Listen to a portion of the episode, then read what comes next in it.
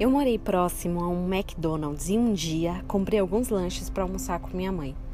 Eu pedi os sanduíches, paguei e na hora do troco eu vi imediatamente que algo não estava certo. Eu fiz a conta para a atendente, que não ficou totalmente convencida, mas chamou o gerente, que seguiu meu pensamento e logo me devolveram o troco correto. Como eu estava a pé, eu corri para casa tentando manter os lanches quentes.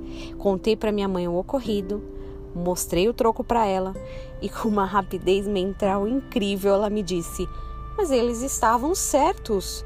O troco era aquele mesmo." Infelizmente eu não puxei dela a habilidade matemática. Me bateu um grande desespero. Nessa época eu não tinha ainda essa consciência, ou talvez não admitia que eu não havia nascido para exatas. Quem eu estava pensando que era para discordar de uma máquina registradora? Bom, corri lá e devolvi o dinheiro.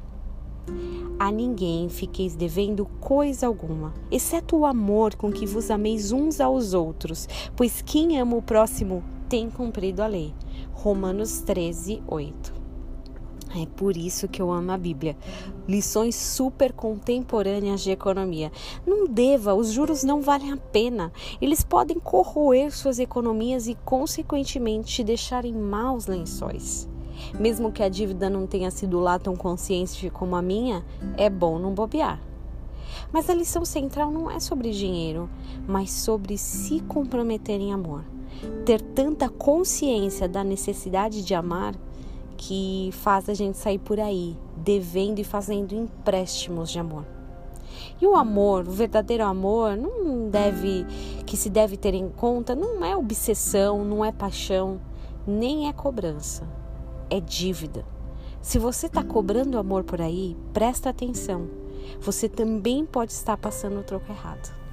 Como todos os domingos, Hoje a gente tem o culto online do Ministério Verbo Vivo às 18 horas, tanto no Facebook como no YouTube.